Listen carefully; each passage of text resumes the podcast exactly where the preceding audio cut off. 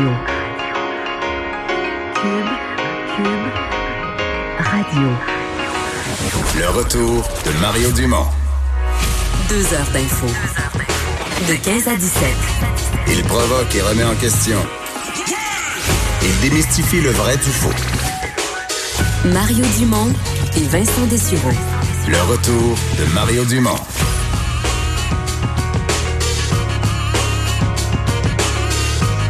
Cet été quand on avait euh, rougeole ou je sais pas si cet été ou l'année euh, d'avant, cet été, je m'excuse, euh, euh, il y avait des gens qui avaient pris le transport en commun, qui étaient allés à certains euh, endroits, des zoos, etc. On faisait ce qu'on appelle du retraçage d'individus, mais notamment dans un cas qui touche euh, la Mon- Montérégie, elle va vous donner l'information. On a besoin de vous pour diffuser une certaine information, pour être en mesure d'informer ces personnes-là, malgré que le risque est faible, que s'ils ont des symptômes, peut-être qu'ils devraient, à ce moment-là, Alors, bienvenue à l'émission. Vous entendiez le docteur Horacio Arruda, responsable de la santé publique, le directeur de la santé euh, publique. Euh, on va faire le point, on l'a dit, du côté des autorités gouvernementales très, très, très souvent concernant euh, la COVID-19. Euh, bienvenue à l'émission. On est ensemble pour les deux prochaines heures. Vincent, aujourd'hui, a une activité spéciale avec la gang de Salut, bonjour, week-end. C'est Alexandre Moranville-Ouellette qui le remplace. Salut, Alexandre. Bonjour Mario. Ça va bien? Ça va toujours bien toi? Ben oui, ça va très bien.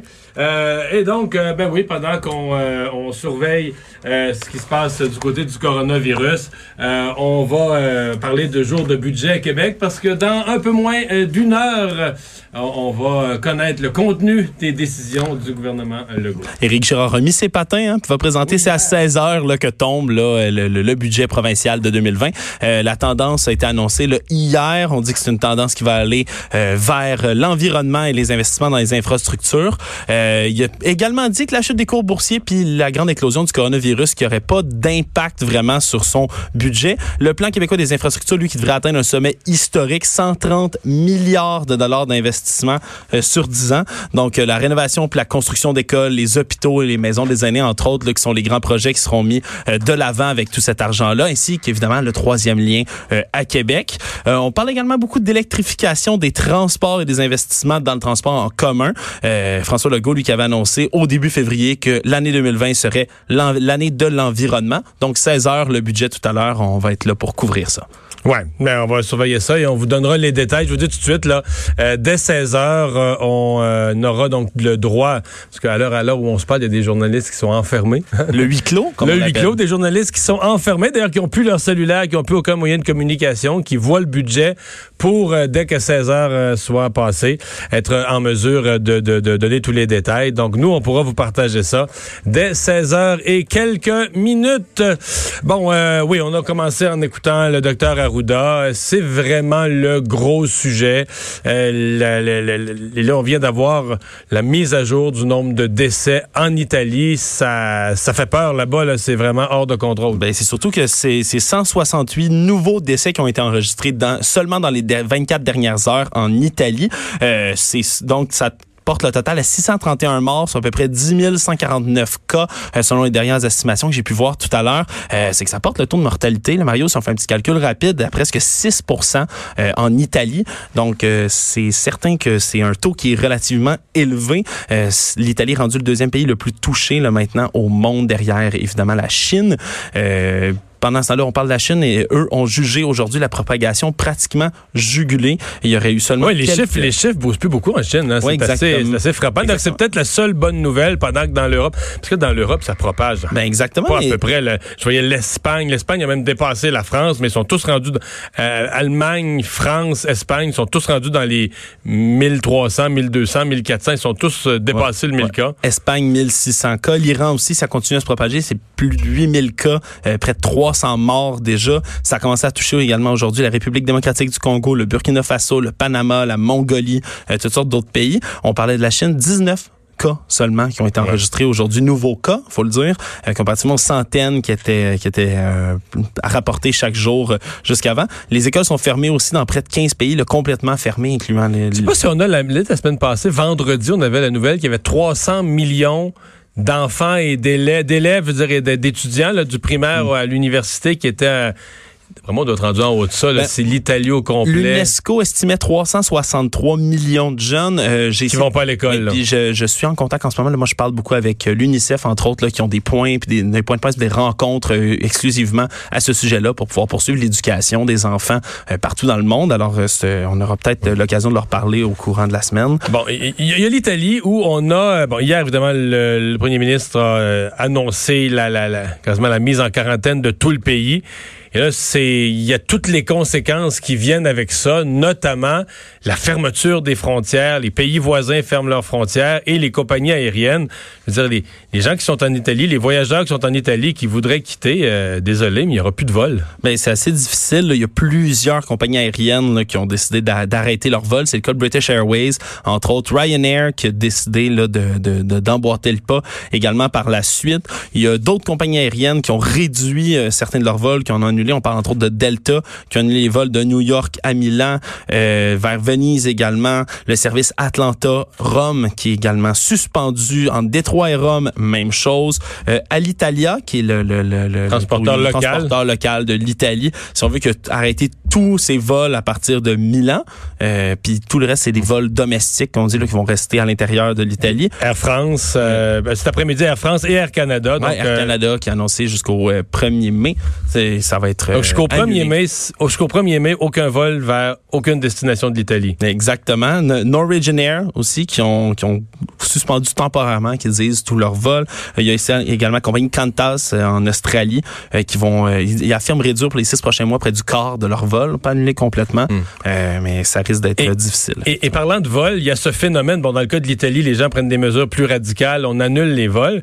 Mais à travers l'Europe, euh, dans ce phénomène de baisse du, du tourisme, de l'intérêt pour voyager, euh, il commence à avoir plusieurs reportages sur ce phénomène des, des transporteurs qui n'annulent pas certains vols, parce que des fois, il y a une poignée de passagers, mais on vole, on vole avec plein, plein, plein de bancs vides, ou quasiment vides. Ben, c'est le Times qui rapportait ça ce matin, là, puis ça semble vouloir se confirmer. Le ministre des Transports britannique là, qui a dit qu'il voulait se pencher sur ce cas-là, euh, parce que selon les législations euh, aéroportuaires européennes, entre autres, euh, lorsqu'une compagnie aérienne fait pas euh, un taux, je pense, c'est 80% de leur vol minimum euh, qu'ils doivent effectuer, ceux qui sont à l'horaire, ben ils peuvent perdre leur place dans certains aéroports sur le tarmac. Leur priorité, Ouais, leur là. priorité, si on veut.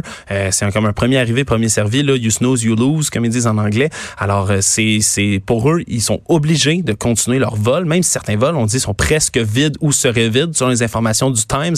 Donc, euh, il y a une Donc on vole pour on vole pour pas se faire euh, se faire retourner à la fin de la à la Exactement. fin des priorités, priorité Z. exactement un échec. Mais je veux dire, on gaspille quand même euh, Ben, c'est- du, du kérosène. C'est du kérosène, puis ça, ça se traduit par deux conséquences, celles qu'on connaît, mais c'est conséquences économiques, puis conséquences écologiques également. Là, on, on Hmm. sait qu'il n'y aura pas une arrêt demain matin des services de vol un peu partout autour du monde, mais c'est tout de même du kérosène brûlé dans le vide, on peut le dire. Ouais. Euh, revient chez nous, euh, il y a la ville de Montréal qui a aussi fait une annonce euh, au cours euh, des dernières heures, en fait en toute fin d'avant-midi. Oui, la mairesse de Valé- la mairesse de Montréal, Valérie Plante, qui a annoncé là euh, sur Twitter que le centre de sécurité civile de la métropole allait entrer en mode alerte pour évidemment réagir à l'épidémie du coronavirus. C'est le centre de sécurité civile de Montréal qui donc c'est ce, ce- cette mode alerte, ça va mettre en place des plans d'action pour s'assurer que tous les citoyens à Montréal obtiennent euh, ce qu'on appelle les services essentiels, euh, les services de sécurité incendie, les services de police en cas de propagation de l'épidémie. Donc pour s'assurer de maintenir ces services-là à toute la population. Si jamais on venait ici à Montréal avoir un état d'urgence euh, ou être touché plus euh, plus qu'on l'est en ce moment. Euh, évidemment, là, tous les citoyens qui ont des problèmes ou qui ont des questions peuvent communiquer avec la ligne Info Santé au 811 euh, pour tous les symptômes. C'est ce qu'on entend répéter dans tous les points de presse là, de, la, de la santé publique également depuis quelques temps. Eh bien, on va continuer à surveiller euh, ce qui se passe, vous donner les derniers détails en la matière. Euh, bon, euh, les marchés financiers, évidemment, hier, c'était assez simple à décrire parce que ça allait dans une seule direction. Ça débarquait, ça allait vers le bas. Euh, Aujourd'hui, on est revenu dans une espèce d'épisode des marchés fous, là. hein? Ouais, ben c'est ça hier c'était la pire séance depuis la crise de 2008. Euh, ça avait beaucoup diminué la, con- la confiance des investisseurs. Ça a repris un peu ce matin. Il y avait un rebond un peu précaire là, mais euh, vers 11 heures, là, la plupart des bourses européennes, entre autres, qui retournaient en territoire négatif. Paris, Londres, Francfort, Madrid, Milan, tout enregistré dans le rouge. Euh, le Dow Jones, lui, a cédé 0,04 euh, faut dire que c'était la remontée des prix du pétrole un peu ce matin Ouais, qui encourageait ce Mais c'est comme si là, on si qu'il veut. y a tellement de nervosité là, que ça monte un peu, oups, ça redescend Ouais. tout de suite. euh, Ben oui, il y a plusieurs, ben, il y a plusieurs facteurs là, qui sont un peu attendus par les investisseurs, que ce soit entre autres ben, la remontée des prix du pétrole. Oui, le brut américain, le Brent ont repris 8% ce matin. Et en même temps, on attend beaucoup euh, de, de la part du président américain Donald Trump qui, est qui va annoncer là euh, certaines mesures, qui devrait les annoncer. Lui, il a parlé de mesures majeures et de grande ampleur euh, pour soutenir l'économie qui est menacée évidemment par les conséquences de l'économie en ce moment. Il a évoqué une coupe possible dans les taxes salariales, entre autres, mais il n'y a pas de mesures qui ont été prises pour le moment. Euh, chose certaine, ça va peut-être donner confiance, entre autres, aux investisseurs américains si jamais le président décide de mettre euh, des plans de l'avant. Jusqu'à date, ça nonchalance un peu, si on veut, là, puis le, le fait qu'il discrédite euh, certaines sources, qu'ils disent que c'est pas grand-chose, que les marchés s'affolent, blâmer les démocrates pour la chute du Dow Jones, entre autres. C'est certain que ça n'a pas donné euh, rien pour donner grande confiance aux investisseurs. C'est ce que je pense, moi. Je pense que le président Trump est plus en danger que jamais. En fait, je pense que c'est la première fois quasiment que il, il- il- il agit, il réagit avec légèreté, mais devant quelque chose que son électorat trouve vraiment inquiétant. La sécurité. C'est ça. Pas une histoire qui aurait eu ingérence dans les élections, ben, que moi je trouve infiniment grave, mais parce que je m'intéresse beaucoup aux questions politiques, puis j'en viens pas que la Russie ait pu avoir une ingérence dans les élections américaines. Mais je pense que l'électorat de Trump, pour eux autres, c'est, comment on dit, c'est, c'est des patentes compliquées, euh, que les démocrates auraient fait pareil si ça avait été eux. C'est Puis, plus facile à comprendre. Il y a une épidémie qui s'en vient. Il y a des gens qui peuvent mourir que. puis Oh, l'économie s'en l'économie s'en ressent, puis tout ça. Puis là, ben, le président, lui, il rit de ça, puis s'en occupe pas bien. Effectivement. Alors, Il nous ça- protège pas. Ben voilà, c'est. Puis d'ailleurs, lui a, a parlé du fait là, parce que certains des membres de son entourage proche qui auraient été euh, touchés euh, ou qui se sont mis en, euh, en, En quarantaine, ouais. préventive. Mais d'ailleurs, le président Trump qui a affirmé là, devant les médias, lui, qu'il avait pas euh, vraiment besoin de passer de test de coronavirus. Il s'est pas fait tester lui. D'ailleurs, on peut l'écouter à ce sujet, le répondre aux journalistes. Well, I, I don't think it's a big deal. I would do it. I don't feel that uh, any reason. I feel extremely good. I feel very good. But I guess it's not a big deal to get tested, and I, something I would do. But again, uh, spoke to the White House doctor, terrific guy, talented guy. He said he sees no reason to do it. Terrific guy, talented guy. Donc, le médecin de la Maison-Blanche qui dit qu'il n'avait pas besoin de passer de test, quoi qu'il en soit, euh, euh, le président américain ne semble pas affecté. On, on a ouvert l'émission sur la conférence de presse du docteur Horacio Arruda, le, directeur de la santé publique. Cette conférence de presse est assez longue et se poursuit. Mais là, ce qu'on vient d'y annoncer, c'est que le quatrième cas confirmé au Québec, euh, qui est quelqu'un qui arrivait de voyage en Europe. Et là, on- la santé publique, après avoir, je sais pas, l'avoir interrogé davantage, je suis surpris que ça ait pris autant de temps. Ça fait quand même deux, trois jours qu'on entend parler de cette personne-là. Cette personne-là s'est promenée dans les métros. Là. La santé publique rend, euh, rend public présentement une liste de trajets. Je vous donne des exemples. 24 février, entre 14h et 14h30. Euh, si vous avez été à station Longueuil, entre Champ-de-Mars, en passant... un peu, entre station Longueuil et Champ-de-Mars, en passant évidemment par Berry-UQAM, ben, on dit rapportez-vous à la santé publique. Euh, euh, L'inverse après ça, de Champ-de-Mars, retourner à Longueuil en passant encore par Berry-UQAM.